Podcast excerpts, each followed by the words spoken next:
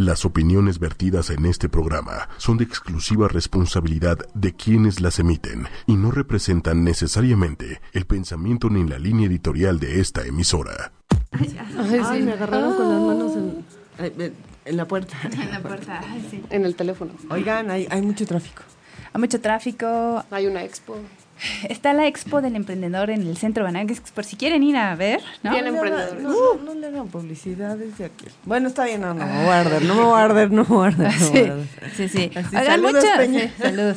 Muchas gracias a todos los que ya nos están sintonizando en ochoymedia.com o nos están viendo a través de el Facebook Live, que es a través de la página fanpage de ocho y media. Ahorita lo vamos a compartir con todos tranquilos, no se pongan locos. Y pues bienvenidos, vamos a estar con ustedes de 7 a 8 de la noche. Yo soy Mónica. ¿Y Ándale. ¿Quién más? ¿Y quién? Ay, ay, Cristina Sánchez. ¡Wow! Paola del día, ¿cómo están? Ya casi para mañana, ¿ya están listos para las fiestas o qué onda? Chupando, que es Jerónimo. Pero ya compran desde ahorita, ¿eh? Porque aparte- mañana no va a haber nada. ¿Te queda todo el día? ¿Sí, de veras? Creo que sí. Creo que sí.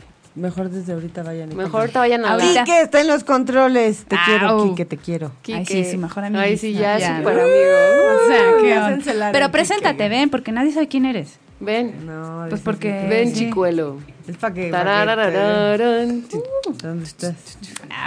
Sea, o sea, tu mejor perfil, ¿eh? ¿Viste? ¿Y qué? ¿Ya te presentaste, Cris, o qué? Ya. ¿Y Y nuestro si no invitado lo qué tal? Espérate, espérate. Pues es que no se va. Hoy de qué vamos a hablar y por honor. qué es, por A qué ver. viene él, ¿Por- de qué vamos a hablar hoy. A la historia.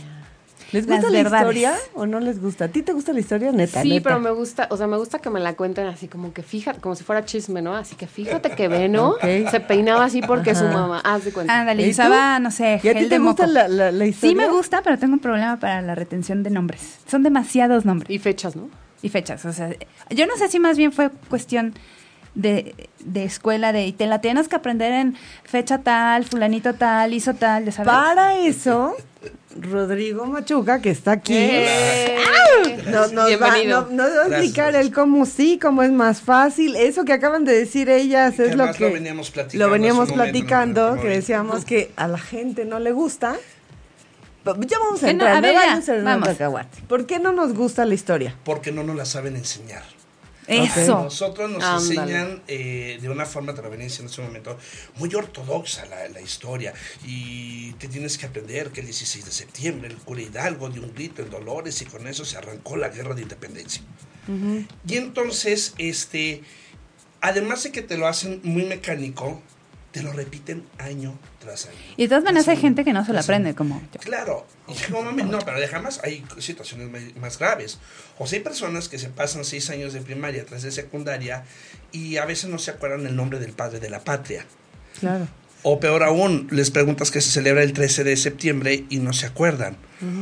O les preguntas que se celebra el 27 de septiembre de- y nadie sabe, ¿no?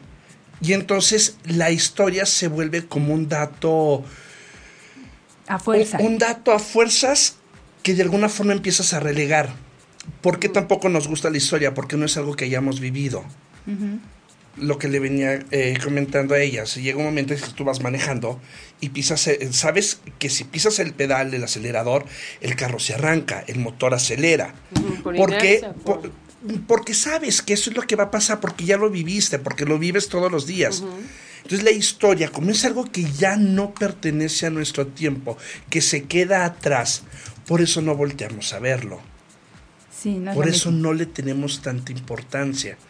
Y sin embargo, hay una frase que se la han comido hasta el cansancio, que dice que el hombre que no conoce su historia está Está condenado, condenado a repetirla. Pues parece que muchos no lo conocen, ¿eh? no, el problema es de que la seguimos repitiendo. Este, cof, cof, ¿eh? Te voy a ser franco, o sea, lo que estamos viviendo el día de hoy en nuestro país no es algo nuevo. Es algo que se ha repetido a lo largo de la historia con distintos personajes. Vaya, ha sido el mismo infierno con distinto diablo. Eso es todo. ¿Por qué no salimos de ahí? Digo, ya sé que nos estamos yendo por otro lado, pero si lo, pe- pero si tantas rapidito, veces en la historia ha pasado, Porque el mexicano es de aguante. no hay bronca, aguantamos. Ah, ok. Va a cambiar. Ah. Espérate. Va a cambiar, Va a sí. cambiar, sí, va Ah, a cambiar. ok. Vamos a darle chance. No, es como la novia que este que, Ay, que es cambiar. borracho y le pega, ya Claro. sabes, y que cuando se Sigue. case Le va a Va a pasar. va a cambiar. Sí, claro, por Que supuesto. así pasó cuando nos cambiamos de partido y tal O sea, cosa, por ejemplo, ¿no? mucha gente se queja de que el día de hoy este, todavía eh, tenemos una crisis económica gravísima, pero, pero, pues, es que nadie se ha acordado de Luis Echeverría. Sí, claro. Por ejemplo. Es correcto. No, o sea, no eh, eh, eh, Peña Nieto y, y- y el señor Mancera no son los primeros políticos que se pegan a la televisión. Hay que recordar a José López Portillo que hasta le gustaba que lo tomaran foto en traje de baño, Virgen Santa de Guadalupe. es lamentable. Y andaba con Sasha Y Montenegro. andaba con lo Montenegro, Oye, o sea. Pero sí se acuerdan de, buenas y conmovidas, ¿verdad? eran muchas, sobre todo tenían muchas movidas. Era sobre todo eso, mucha gente conmovida la de ese, de ese entonces, ¿no? Y no era extraño. O sea, tenemos a Sacha Montenegro. A María tenemos Félix, ¿no? También María con- Félix que andaba, que decía que andaba, tenía sus amores con Miguel Alemán. Este, tenemos a la famosa tigresa. Que Con es- esa sí va- Con- Pero no es la del oriente, no es la del oriente. no, no la del oriente, no la peruana. No, no, no, no, no. ¿Con quién andaba? ¿Con Ordaz? Pues decían que tenía sus que veres con Ordaz, incluso que después se, este, andaba ahí coqueteándole a diputados y le inventaron una serie de chismes a la señora. Lo que sí es que con Ordaz, pues bueno, Era, era más evidente. eh, era más notorio, sí, ¿no? Digo, en algún momento Díaz Or- eh, la tigresa pues dejó de ser esa figura tan hermosa que llegó a ser alguna vez y pues feo Ordaz y feo ella, pues ahí se la llevaban a Era gusto. lo que era se lo que anulaban. sí, sí. Sí, y quedaba neutralizado sí, sí. el efecto. Pero bueno, a vamos a, mandar saludos porque lo- ya nos ver, están ya diciendo que por qué no. Esme, Oye, Omar. Viri, saludos, saludos a la Viri, que ya nos está viendo. Oye, dice Omar que, él- que él sí sabe que el di- 13 de septiembre es Día de los Niños Héroes y el 27 es el final de la independencia. Oye, Omar, pero cuéntanos, este, Ah, bingo. ¿cuánto, cómo le hicieron para que te lo aprendieras? Sí, porque hay métodos, ¿no? Le te lo gustaba. pone a sangre, ¿no? A sangre. A ver. Una Oye, chancla. y, y- y- y luego, pues nosotros como nos gusta la historia, pero nos gusta el chal, que ahí era cuando teníamos nuestra sección punto, de sí. History Chal, ¿te acuerdas? Ah, Exacto. History Sí. Claro. Entonces, hacerlo como chisme es, es más se te queda, se te queda. Y te voy a decir Más una cosa, Padre. en ese sentido, la historia de México tiene una de chismes Híjole. maravillosos. Vamos, Me pero ¿sabes qué? Vamos a Maravilloso. empezar ya. A ver. De una, vamos a A ver, cuéntanos algo, algún Lo de los- chisme. Pero espérame, yo tengo entendido por lo que me dijeron cuando llegué Ajá. de que la gente ha estado hablando acerca Ah, de sí, los claro. datos históricos. Sí, Sí, exacto. Entonces, yo no sé si, si tienen la página o hay un o, hay, o tienen ustedes la lista de comentarios que han Ahorita hecho te los damos, y los vamos sacando por ahí, ¿no? Porque incluso ya Lo primero que dijeron es de lo de los niños, Niños héroes. los niños héroes. La verdad Cuéntanos. de los niños héroes. Ok, Cuéntanos. los niños héroes sí existieron. Ajá. Este, Sí. Hay personajes, hay niños héroes de los que sí se tiene muy bien documentado, hay otros que se mencionan ahí ligeramente y sin embargo hay otros de los que no se tiene mucho dato o, no, o, nulo, por ejemplo en este caso Juan Escutia. Si tú te vas al Alcázar, al mal llamado castillo de Chapultepec, que no es un castillo, es un alcázar y de hecho termina siendo un palacio, este, eh, tú entras, está la, lo que le llaman la casa de los espejos, hacia la derecha tienes el acceso a la rampa que te lleva... No, no te Una- preocupes, no te preocupes. Ah, ¿verdad? Dije, fantasma. No, Mira, ¿de dónde go. se me está viciando? Oh, este, entonces, eh, dije, son las, son las voces de mi cabeza, les dije que ahorita no. Ahorita no, por favor, no salgan. Entonces, si te vas por el otro lado, vas a llegar a lo que es eh, la rotonda de los hombres ilustres. Poco antes hay una rotonda eh, que está dedicada a los cadetes del heroico colegio Es militar. correcto. Hay una piedra ahí que si no me equivoco y si mi memoria no me falla, tiene una placa que creo que la pone, me parece que la Cruz Roja, no, no recuerdo bien. Y menciona que ahí es donde queda el cuerpo del cadete Juan Escutia. Entonces, volteas tú para arriba y dices, perdón la expresión, ah, chinga. Ah, justo. Lo mismo. Pues como se tiró. No, bueno. Dos razones. La primera, la parte que se ve del Alcázar no estaba concluida como la vemos ahora en 1847. Muchos de los retoques que tiene hoy el Alcázar a esa altura, desde esa perspectiva, se hacen cuando llega Maximiliano de Habsburgo. Ándale. ¿Sí? Toma. O sea, estamos hablando de por lo menos 18 años después. Correcto. ¿Sí? Es correcto.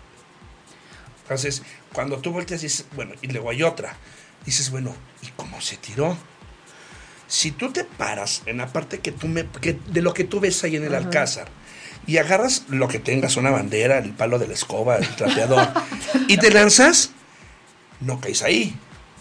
Para empezar, lo primero que te rompes es un- las- el costillar, porque lo primero con lo que te topas es con un árbol.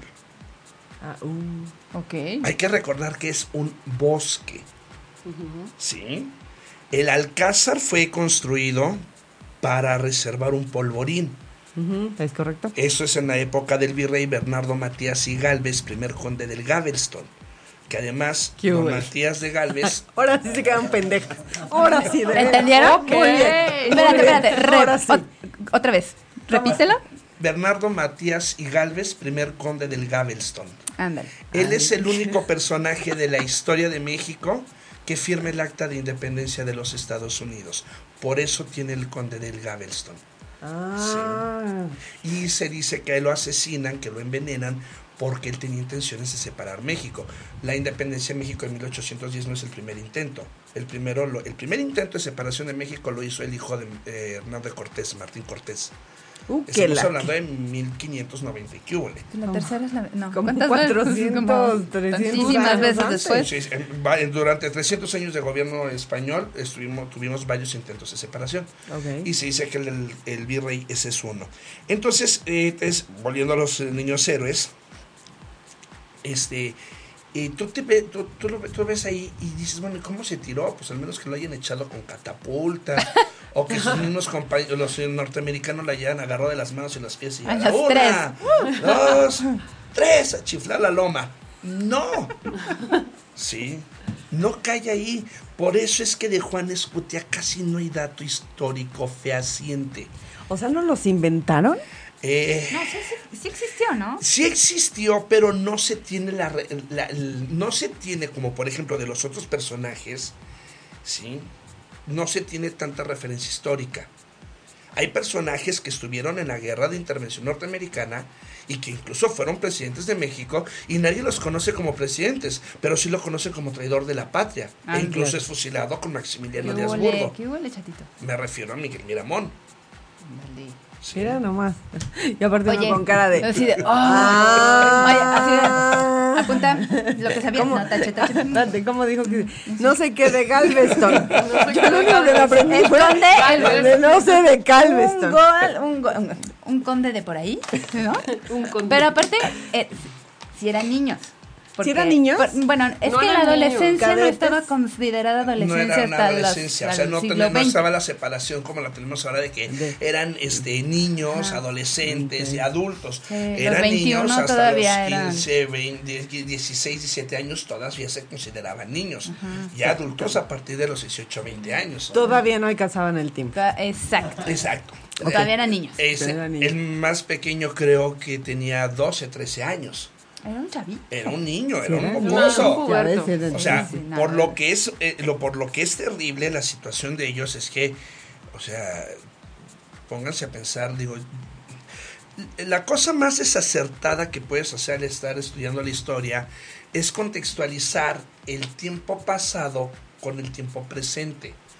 O sea, hace Eh, como no Porfirio niños. Díaz es un dictador y fue un traidor de la patria y fue un villano. Espérate, compadre. En sus épocas él nos trajo todo el progreso tecnológico, si lo vemos en Europa. en 1870, en 1880. Sí, pues él era un, héroe. Si lo vemos en el 2017, que gobernó 32 años y que tenía sumida la pobreza a 6 millones de, de- de- de- de personas en el país, pues sí está canijo, nomás que pues espérense tantito.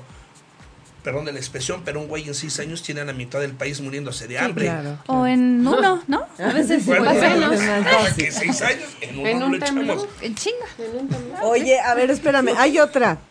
Creo que esa es como muy famosa, pero ¿se acuerdan que eh, realmente el, el grito de independencia no es el 15? No, es, Es el 16 de la madrugada, más Que menos alguien nos 5 o explique 6 de cómo la es mañana. eso, por ¿Se acomodaron las fechas o cómo? No, lo que pasa es que, bueno, mucha gente dice, es que don Porfirio Díaz fue el que puso porque él cumple el 15 de septiembre. Sí, él es el 15 de septiembre, pero la primera vez que se celebra el 15 de septiembre es en la época de Vicente Guerrero, Ajá. cuando él es presidente.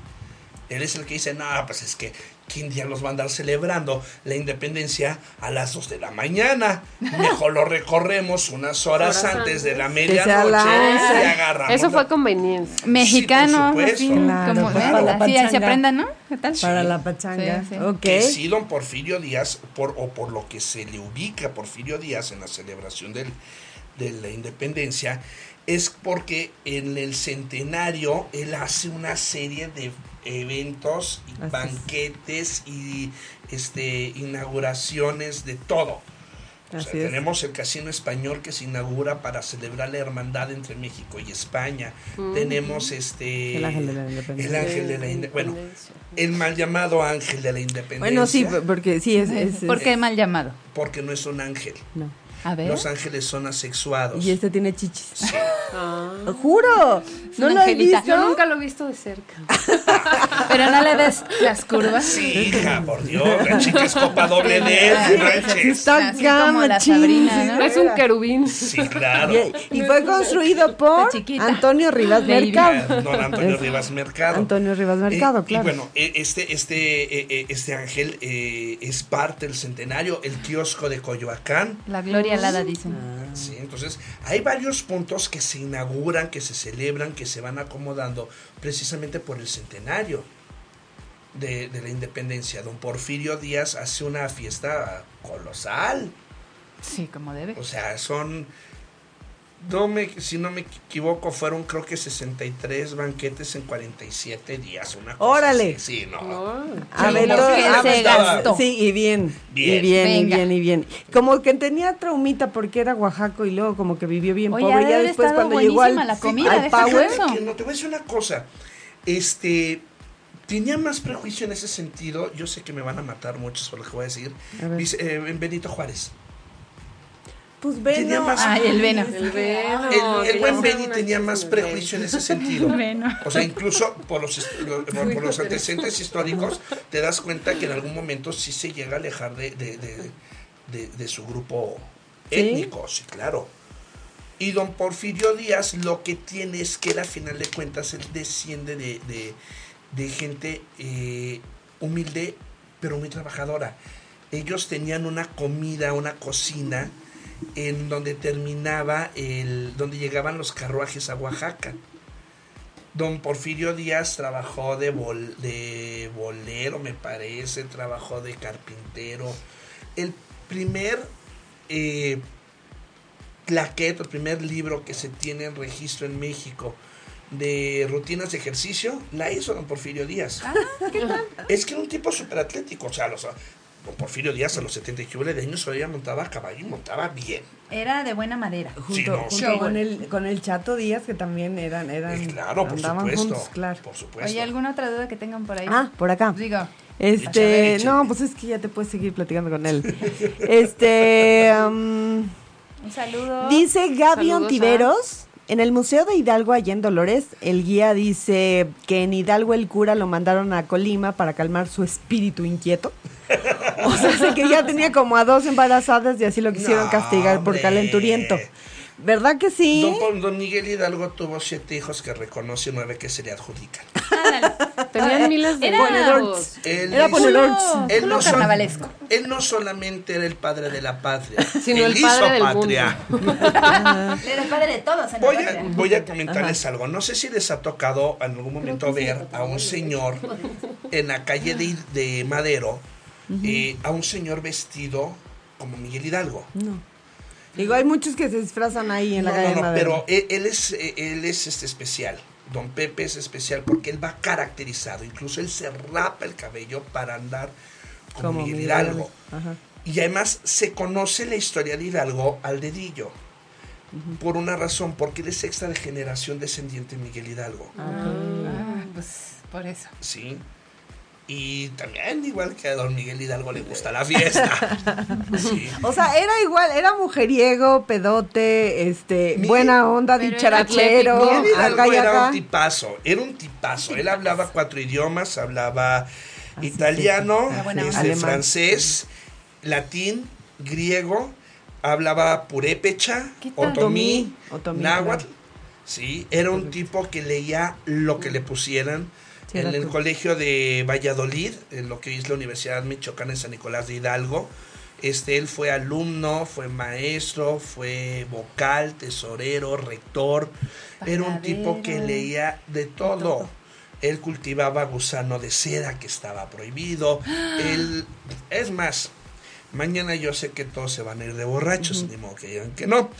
Este, pídanse una botella corralejo.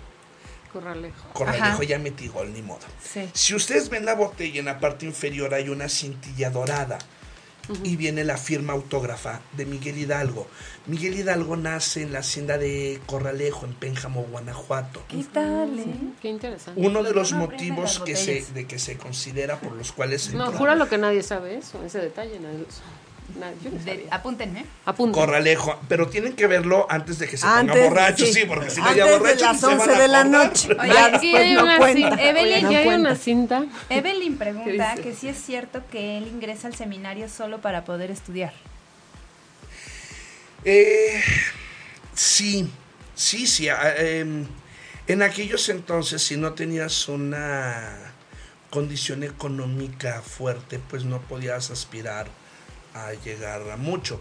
Digo, podías ser licenciado, podías ser doctor, pero lo más, fa- pero era muy caro y además tenías que invertir mucho. Y lo más práctico y que además en algún momento dejaba más ganancia era ser sacerdote. Como siempre. Como Ay, siempre. qué bonito. ¿sí? Entonces, Miguel Hidalgo entra por el conocimiento, porque además a él le gusta estudiar, es un hombre muy leído, es un hombre muy letrado. Pero le encantaba la fiesta, entonces Le una cosa, la otra, una combinación bonita. Sí, porque Era echaba de verbo. todo. ¿no? Ándale, sí, así me así. Enamoraba, Sí. Tenía Sabe 50 años, ¿cuántos años tenía? 58. ¿58? Cuando ¿Cuándo? fallece el, el 30 de julio de 1811 en Chihuahua, cuando es fusilado. Y aparte les cortaron la cabezota a los cuatro y los Y las dejaron ahí. pusieron a la ondiga de granaditas. Es correcto. Oye. Ahí todos mochos de la cabeza. Imagínate. qué que, ya, bonito. que ya después de eso se supone que muchos años después están en, en los restos, están en la columna del Ángel de la Independencia. Que digo, a lo mejor ya nada más es un dedito o, o- o es la pura leyenda, ¿verdad? Mira, Pero no sé. Imagínate, eh, los restos los rescatan después de que se firma la independencia. Imagínate. Estamos hablando de que han pasado más de 10 Ya que años. quedó. Que se quede. Incluso por ahí se corre el rumor de que ahora en el centenario les hicieron un estudio y resulta ser que uno, de- unas osamentas pues no eran ni siquiera de hombre. Ándale. Este, agarraron agarraron su calcetincito. Ay, pues este es lo que quedó. Oye, aquí Una queda cosa como, así. sí, mira, ya para que no me estén modiendo. todo, o sea. Órale. Incluso se dice que hay huesos de venado. Ah, Por sí. ejemplo, se corre el Sí, rumor. sí, es, es correcto, sí. que- Era una Entonces. Eh, Del siervo de la nación. Y hay siervo. siervos, pero de a de veras. Oye, Se los juro. Oye, Chema. ¿es verdad que tuvo ahí sus Que veres ver. con la Josefa? Josefa, ¿dónde estudió? Antes de que les diga. Ok. Ay, a ver. Ay, a ver, tú dilo. dónde estudió. Levanta, levanta las la vizcaínas. Sí, claro. En el Ay. colegio de las Vizcaínas. Ya después hizo todo su Alguien por desmadre, ahí gracias. dijo que no sabía leer. No. No, si era súper Alguien culta, dijo-. Te voy a decir una cosa, mira. Le. A doña Josefa le, le echaron la, ¿La qué? la, la, la cosa de que tenía re- amores con Miguel Hidalgo. Y se supone que, o se dice que tuvo relaciones con Hidalgo y con Allende, que incluso este fue el motivo, uno de los motivos por los cuales Allende e Hidalgo se distanciaron. Y da- Allende cuenta la historia que intenta envenenar tres veces al cura. Y había motivos muy fuertes. Allende no quería indígenas en el, en el contingente. Él quería puro soldado y Miguel Hidalgo le dice, no, espérate, si sacas a los indígenas nos quedamos sin, sin el grueso de la tropa, nos van a dar hasta para llevar de lonche. Y dice, espérate tantito, aguanta. Así está bueno escuchar la historia. Ya ve, qué sí, bonito. qué bueno. Muy bien. Ajá. Entonces le dice, espérate, no, no, no, no, no los puedes quitar. Si los quitas, llegando a la londiga nos van a tupir. Sí. No, Y entonces agarró a, puro Y- este, y el indígena, el mayor sombrerudo. era- eran indígenas, era gente de campo, no eran soldados, no llevaban entrenamiento. Por eso es que la toma de la alondiga de Granaditas es terrible. A nosotros eso no nos lo platican en la historia, pero la toma de la alondiga de Granaditas es una cosa sangrienta. Y da- luego a machetazo, A piedrazo, a- todo, porque aparte no traían armas. ¿No? Deja tú que no tuvieran armas, no se respetó la vida de nadie, mujeres, niños y adultos Ah, mayores, parejo. De hecho, hay una anécdota muy especial que eh, hoy Allende e Hidalgo dan la orden de que no saquen, so pena de muerte. Ajá. Al que encuentren saqueando, se lo despachan en el lugar. Entonces, entran Hidalgo y Allende a la Lóndiga y se dan cuenta de algo, que todos los, los campesinos están sobre los cuerpos de los soldados españoles. Y Allende repite la orden, no saquen, no saquen. Y se dan cuenta que no están saqueando. Les están bajando los pantalones a los españoles.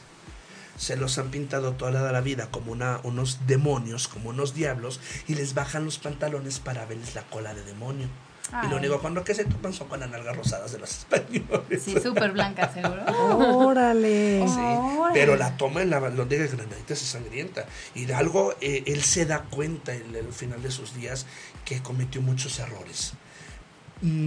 Mm, algunos van sobre la línea de la historia de que Hidalgo no tomó la Ciudad de México para evitar un encuentro sangriento aquí, como lo que pasó en Guanajuato. Pero, pero Allende se, se enoja de eso. sí, por supuesto. Y por eso empiezan los enfrentamientos Y entre ellos, los y claro. Enfrentamientos, e incluso Allende tiene una derrota terrible en Guadalajara. Y, y cuando se vuelven a encontrar, Allende ya no aguanta, o sea, no, no soporta Hidalgo ya. Y lo hace prisionero. Y entonces es cuando se van en aquel can peregrinar hacia el norte hacia el, eh, para conseguir este, eh, suministros y los arrestan en Acatitlán de Baján. Sí. Que ahí eh, el, el motivo por el cual se rinde Allende es porque le matan a su hijo. Wow. Es que ha de haber sido, ha de haber sido aquello, híjole, tan sangriento y de veras que las luchas han de haber sido. Digo, no digo que las de ahora no, pero sí, pero claro. por lo menos Pero, híjole. de filo, así Hay que otro, seguro ni hay filo otro tenía. error que Sí. comete Hidalgo, No que es sé. dar una orden para decapitar a nobles en la sierra de Guanajuato, que los de pasa a cuchillo, los de huella, un torero de apellido Ma- eh, Marroquín. Entonces agarra a los, a los nobles y les pasa a cuchillo. Porque además el torero era un tipo, una bestia sanguinaria, así lo describen. Como un, tim- un Sí, tipo y que yo le- haciendo caras cada vez que lo como un, tipo cruel, sanguin- sanguinario, frío, y los degollaba a todos. Entonces, cuando, a fin de cuentas, eso es de las cosas de las que Hidalgo se arrepiente al final de sus días. Por eso la forma de morir de Hidalgo, no la como lo mataron, la forma en la que él decide terminar sus días. Él decidió que lo, que lo decapitaran. No. Y cuando él lo van a fusilar el 30 de julio y en Chihuahua, él este, manda a pedir dulces. ¿no? Incluso esta crónica también la hace el maestro Paco Ignacio Taibo II.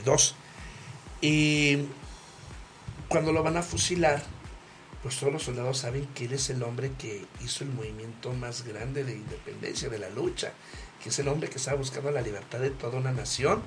Y al final de cuentas, ver a un hombre así debió haberlos, eh, haber sido imponente. Entonces Hidalgo llegaba con los soldados, sacaba dulces, se los daba en la mano, les cerraba el puño y les decía, aquí no vayas a equivocarte, el tiro es aquí.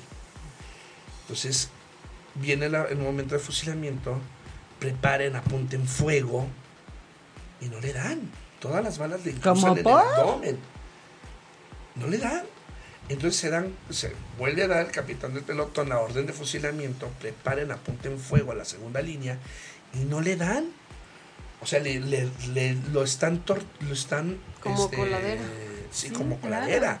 O sea, Hidalgo murió en el peor de los dolores. No, hay algo que se llama karma. Entonces, a Sí, final claro. de cuentas, el capitán se da cuenta de una cosa: los soldados están llorando. Ah, porque sienten feo. Están, habla- están hablando del, de- del iniciador, del, del que busca la independencia. Entonces, a la hora de apuntar, no pueden apuntar porque están llorando.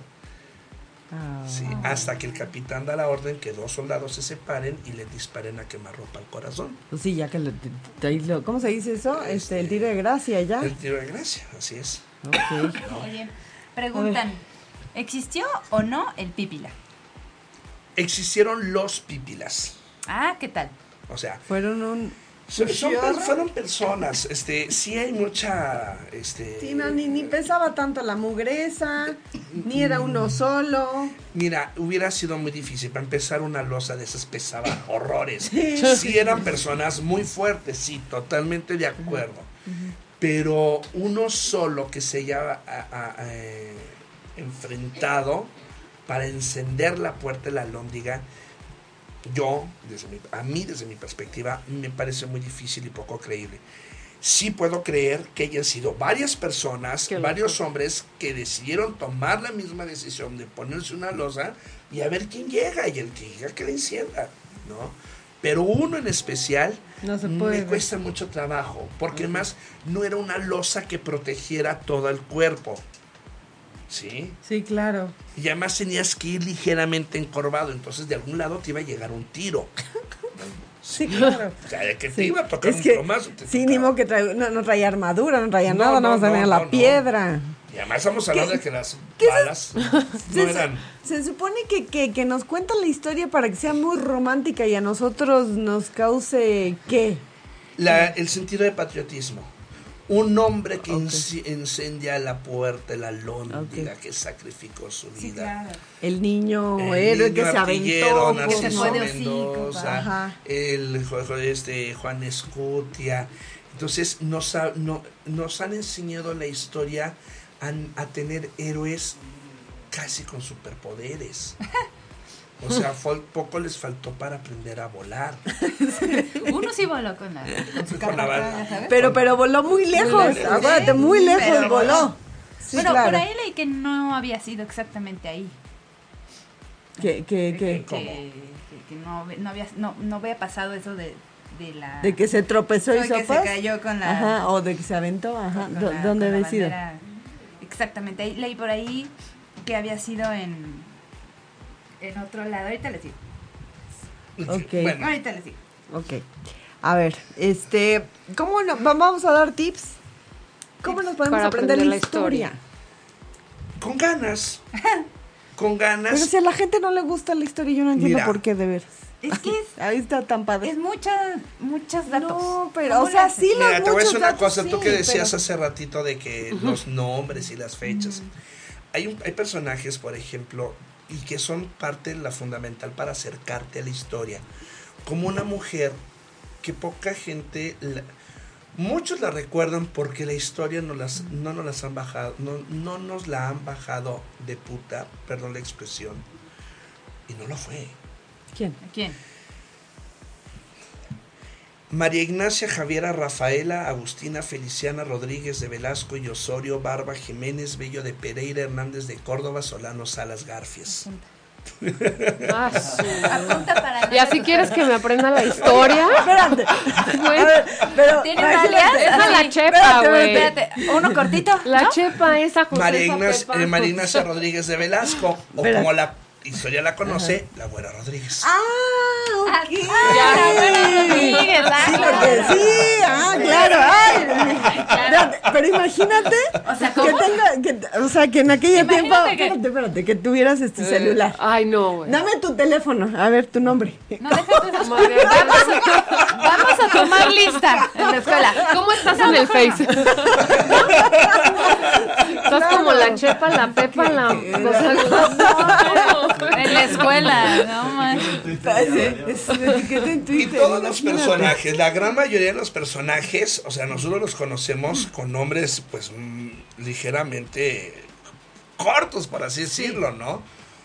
Eh, tenemos el de la güera Rodríguez, tenemos eh, Miguel Gregorio Antonio Ignacio Hidalgo y Costilla Gallaga Mandarte y Villaseñor, era el nombre correcto de Miguel Hidalgo. Anda.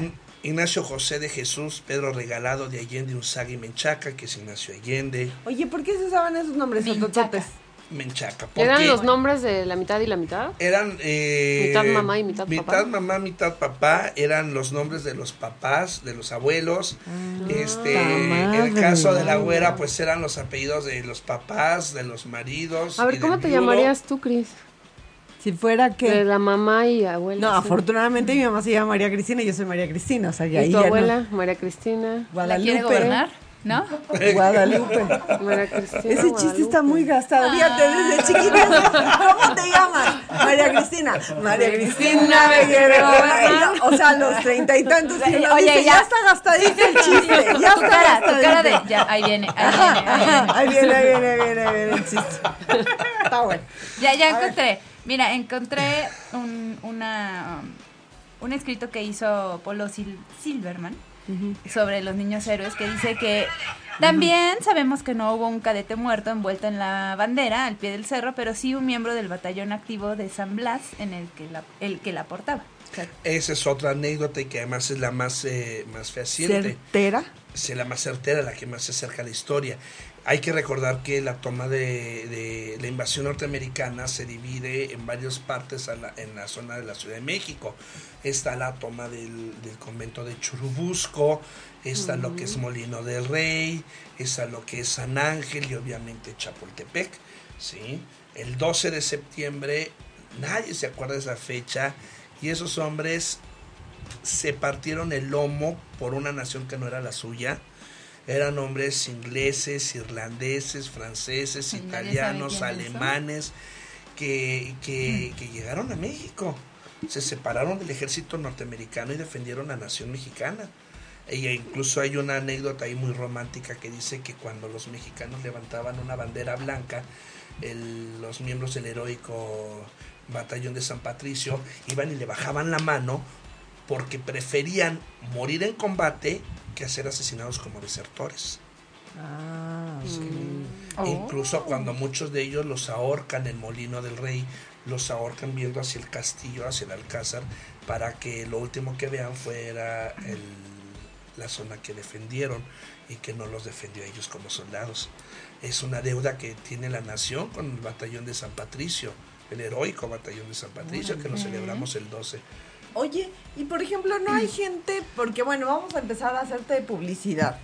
¿Tú dónde estás y cómo podemos contactarte para que nos cuentes más historias? Pero aparte lo padre es que das el recorrido Ah, físicamente. sí, claro. Y eso está padre, porque ahorita nos puedes contar y la gente puede decir, ah, sí, ay, qué Otra vez, sí, ¿puedes otra repetir, patita, no sé cuánto". ¿puedes repetir recorrido de qué, de qué están hablando, qué pasó? Ajá. Ok, yo hago visitas guiadas en la Ciudad de México y a, padre. y a- y a veces eh, fuera de la ciudad. Eh, te voy platicando la historia de los lugares y te voy narrando leyendas. Yo en sí este, me dedico desde hace 22 años al teatro y desde hace 17 años a la narración oral. Yo soy cuentacuentos y leyendero. Pero la leyenda va pegada, va agarrada de la mano de la historia. No puedes concebir la historia sin leyenda y la leyenda sin historia. Sí, claro. Claro. O sea, no. ¿no? Y bueno, yo eh, lo que voy haciendo es te voy llevando por algunos puntos, te voy platicando su historia y te voy narrando leyendas. Eso es lo que me dedico. ¿Por qué? Porque es la forma más, ahorita que me preguntaban cuál es la forma más fácil de aprenderse la historia, a través de las leyendas. Y que estés ahí, ¿no? Y que estés ahí. Y sobre todo, mira, la Ciudad de México es el museo más grande del mundo. Tenemos un museo maravilloso que es el Centro Histórico de la Ciudad de México, que solamente para aprender, para entenderlo, tienes que levantar la vista.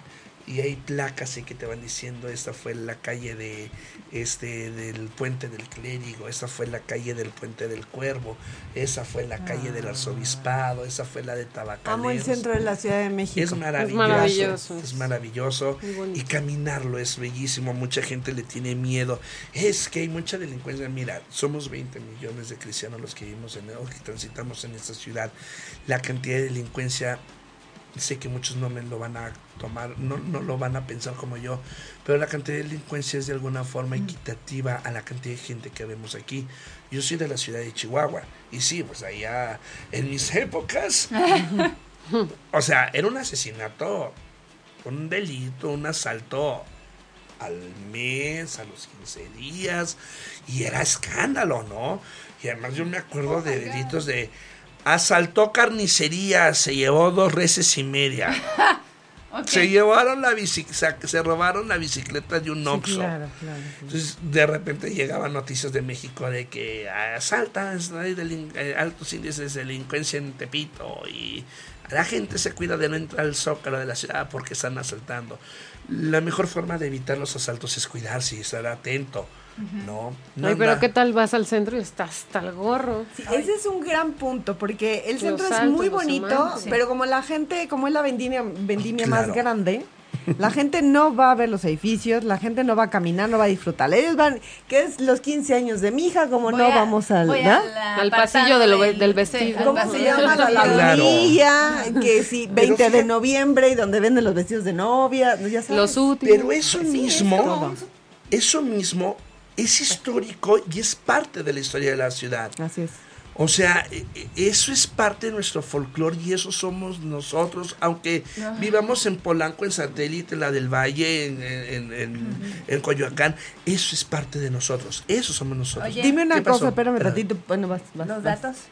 Tus datos. ¿Dónde, te, ¿Dónde te encontramos? A mí me encuentran en Facebook como Rodrigo Machuca, entre paréntesis, Duque de Montenegro. Vámonos. Este, Vámonos. Para que vean nomás la calidad de la concha. este, ahí voy publicitando todos los recorridos. O me pueden, eh, mi WhatsApp es 5559 397208. Va, espérame, espérame. A ver, Vamos otra a vez. Otra aquí. vez. 55, 59. 39 7208.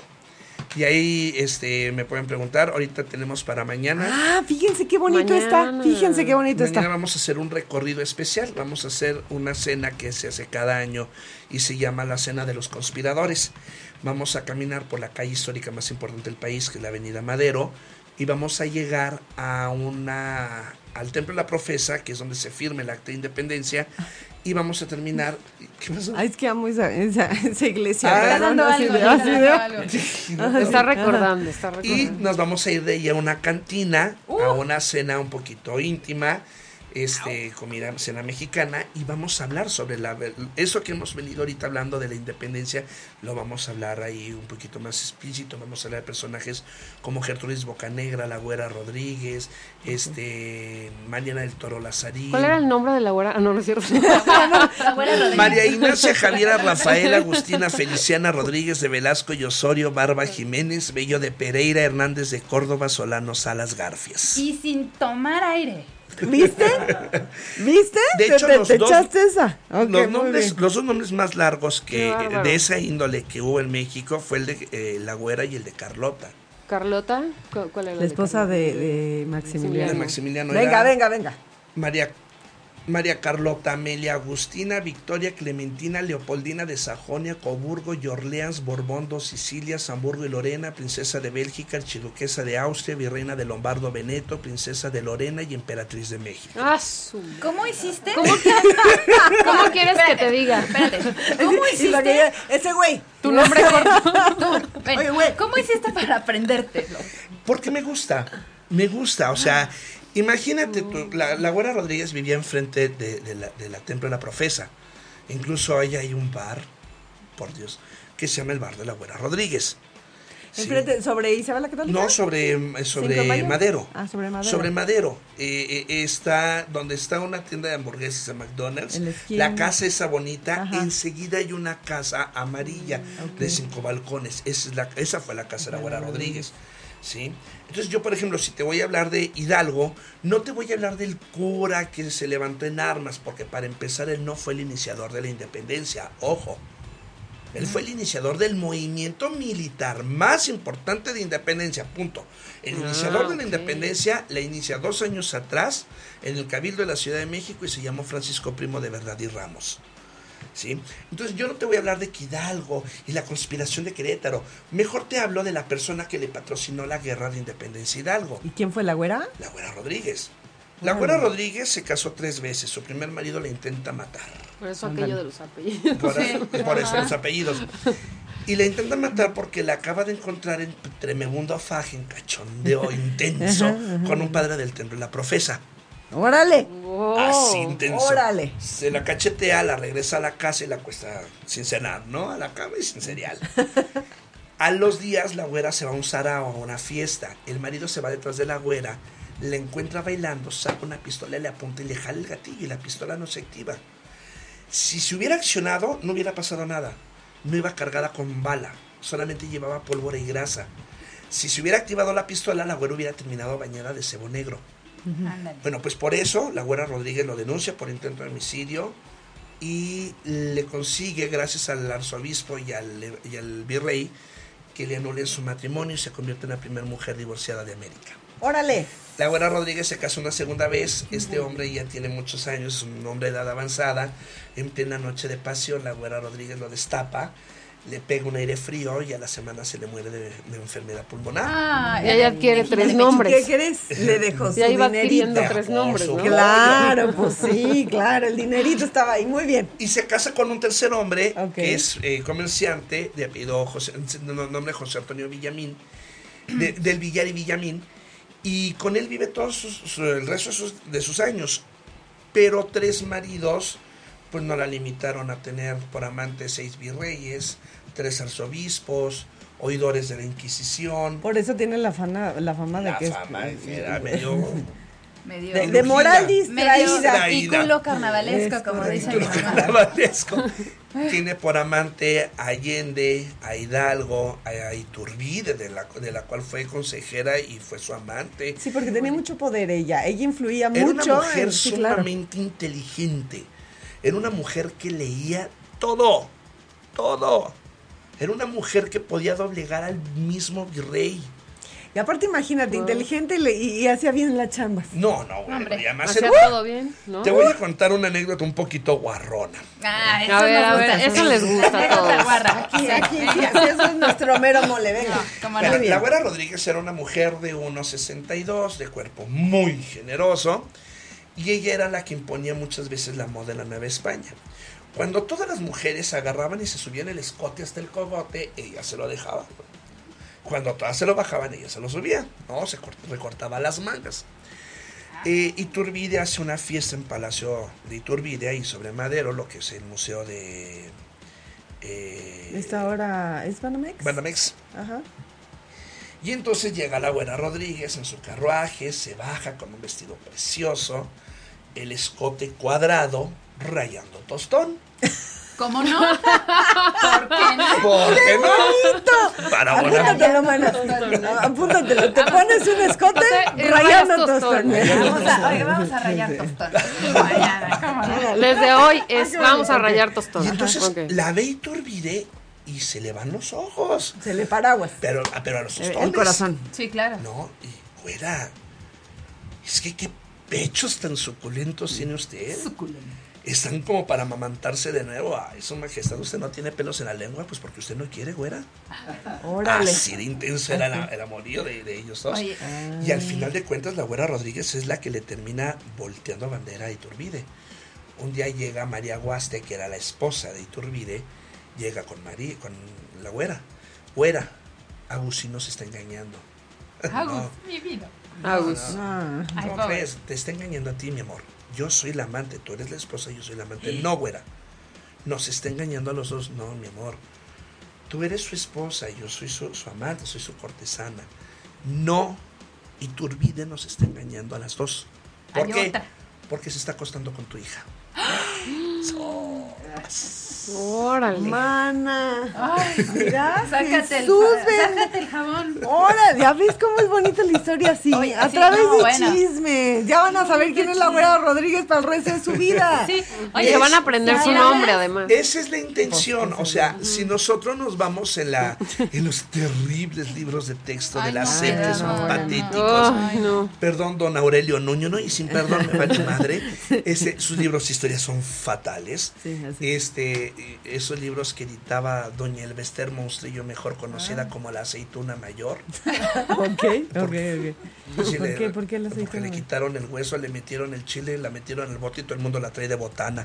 Entonces, Está bueno, está bueno, está bueno. este era- son terribles. O sea, nos enseñan una historia mocha, nos enseñan una, una historia a- a- apenas este, acomodada. Esa es que- nos quedan ya Tres minutos, tres ok. minutos. Entonces, esa es la historia que a nosotros nos enseñaron, pero cuando te das cuenta de la otra historia, no solamente la de los vencedores y los vencidos, sino los que estuvieron intermedios, Ándale, es que es ese- entonces cuando le Esa empiezas es a la agarrar ese sabor. carnita, claro. Sí. Exacto. Claro, claro, claro. Y le empiezas a agarrar el gusto porque entonces ahorita ya sabes quién es la güera. Hombre. y que andaba con. Sí, no ya lo empiezas a conectar, ¿no? Claro. ya, y entonces dices, claro, anduvo con Hidalgo, no, el otro, Oye, y Pelear. Nada más una pregunta de, de Ben- del Beno, del Beno Juárez.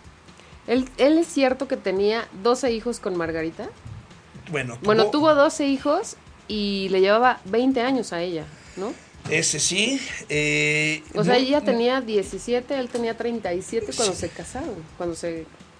Ya, mira, eh, mucha gente lo que no sabe es de que Don Benito sí es un hombre muy, muy correcto según a la clase de aquellos entonces. ¿Sí? Sí tuvo varios hijos, muchos se le murieron. Este, Muy chicos, ¿no? Sí, muy pequeños.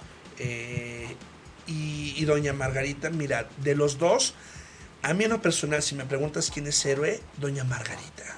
Por haberlo aguantado a él. Ah, y aguantar todo lo que aguantó. O sea, se tuvo que soplar todo sola, eh, eh, todas las vejaciones que hacen los franceses aquí.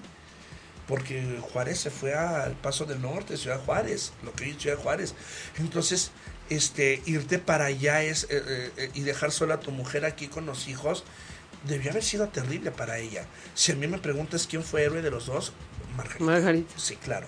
La mujer ha tenido una importancia y una preponderancia en la historia de México increíble. Nadie le hace Los, y, y las- y- y muchos historiadores no, no, no, no, no han volteado a ver esa parte. No la No, menciona. no, no, no la mencionan. Y no solamente a Margarita. O sea, te acabo de mencionar tres más, Margarita, la güera Rodríguez, Gertrudis Bocanegra, este, Mariana Rodríguez el Toro Lazarín, todas las mujeres que subieron en la Revolución Mexicana. Y que no están en la historia y que no están en los Por libros y que no están en ningún Pues hay que lugar. sacar- Te voy a decir una cosa, o sea, a final de cuentas, la historia de México no se hubiera completado sin una mujer. Tenemos Qué desde bonito. una Malinche, Qué bonito sonó. Ah, claro, una por Malinche, supuesto. sí, la sí. Malinche, que, que sí. mucho- que me la maltratan mucho, que vendió su patria. No es cierto, no vendió su raza, nada. Ella era una princesa tabasqueña que fue dada a los tlaxcaltecas y los tlaxcaltecas eran vasallos de los mexicas. No tenía ningún compromiso, ni político, ni moral, ni social, con los mexicas. Que fue ayudante y que fue amante de Cortés, sí, sí, claro. Y su hijo fue el que primero que intentó una independencia en nuestro país. Sí. Y estamos hablando de que la mujer en la historia de México tiene un valor muy fuerte. Y por y, la y hay, ideología y hay machista tan la han contadas, relegado. tan contadas, mujeres tan contadas. Debe- un día deberíamos hacer un programa de mujeres. De mujeres. De la De historia. la historia. Sí, De sí, Sí, pero vamos, vamos a hablar porque... Ya, ya, ya me ardí. con Ya me todo ardí, ese nombre de así. Ya sabes. Este, por favor, que Está si puedes bien. repetir tu tu Facebook. Facebook. Sí, claro. Rodrigo Machuca, entre paréntesis, Duque de Montenegro. Ahorita tengo una bandera nacional con un moño de luto. Ajá. Este, ahí estoy publicando todos los recorridos. Este, ahí pueden pedir información sobre el recorrido que vamos. De mañana. ¿Y tienes otro, tienes otro recorrido próximamente? Eh, el sábado y domingo vamos a dar Coyoacán, calles y callejones, leyendas de terror al callejón del aguacate. Wow, ese va a estar súper interesante. Y oye, y este, Bonito. y hay un cupo o algo así, Este, nada más nos para- ponemos de acuerdo Costo, contigo, ¿dónde todo. nos tenemos que ver? Ok, para el de la noche mexicana Ajá. hay un cupo de 20 personas. Ajá. Todavía hay espacios, pocos, pero hay. Este, tenemos el de, el de calles de Coyoacán, es un cupo abierto, no digo, si me llegan 100, pues vamos dividiendo los grupos porque si es mucho, el cupo es más o menos 40 personas que podemos manejar. ¿Algún costo? Este, el de la noche mexicana, 350 Está y súper bien, con todo y la cena, cena. el recorrido y la plática. Este, la cena es pozole, hay tostada de tinga, tostada de Cuauhtémoc, Ay, Suculento. de pata. De de pata. Este, qué puede rico. ser una margarita, un tequila o una cerveza artesanal. Ok. Eh, el recorrido de Coyoacán tiene un costo de 50 pesos por persona. Sí, este, y esa es caminata. Es una caminata, vamos a caminar las calles de Coyoacán y vamos a terminar en el corazón de uno de los lugares más embrujados de la Ciudad de México, que es el, cora- el Callejón del Aguacate. ¿Dónde lo inicias y dónde lo terminas? Lo inicio en la. Plaza Hidalgo, me Ah. van a ver caracterizado a mí de a la ausencia virreinal. Este, Ay, qué bonito. Vamos a, salimos de la Plaza Hidalgo, de ahí- en- ahora sí que entre el kiosco y la iglesia hay un pasillo amplio, de ahí salgo. Este, ahí me van a escuchar pegando de gritos como loco. Este, y de ahí salimos y partimos. Oye, Ok. y para apuntarse, inscribirse, apartar lugar, ¿cómo hacen? Por el A, WhatsApp. a WhatsApp? través de WhatsApp y del WhatsApp. Facebook. Mi, fe- Ah, mi. WhatsApp es 55 59 39 72 08. ¿Sale? Y Vayan, no se lo pierdan. Entonces mañana y cena. Mañana es cena mexicana. Así es. Y el sábado y domingo es la De Coyoacán. ¿A Leyendas qué de hora es? Coyoacán. Leyendas de Coyoacán a las 8 de la noche salimos. 8 de la noche. Sí, a Muy las bien. ocho, y Omar. así vas a tener recorridos Vamos y teniendo vamos. varios recorridos este, por la ciudad. Vamos haciendo un recorrido de cafeterías y chocolaterías. Este, estamos Ay. programando uno de, de Tepito No, para ir a conocer el barrio bravo de Tepito. Este, Con, con, con armadura y toda la acá, cosa. ¿no? No, es que precisamente es lo que platicábamos hace rato. No necesitas. El barrio de Tepito es muy grande. Ah, bueno, sí, y claro. podemos entrar y hay lugares en los que no se corre riesgo. Ok, muy bien. Oigan, bueno, que se metan contigo, que te busquen, seguramente por allá nos vamos a ver. Muchas gracias. No, gracias, a ustedes Vámonos. por la invitación. Por estar aquí. Vámonos, que porque, porque Gracias. Quique ya nos trae corriendo. Sí, de fin de... Eh, Gracias, fiestas, Gracias, bonitas Dulce. fiestas. Gracias, Omar Trip. Gracias a todos. Pero si toman, no manejen. Los queremos. Adiós. Si te perdiste de algo o quieres volver a escuchar todo el programa, está disponible con su blog en ochoymedia.com. Y encuentra todos nuestros podcasts de todos nuestros programas en iTunes y Tuning Radio. Todos los programas de ochoymedia.com en la palma de tu mano.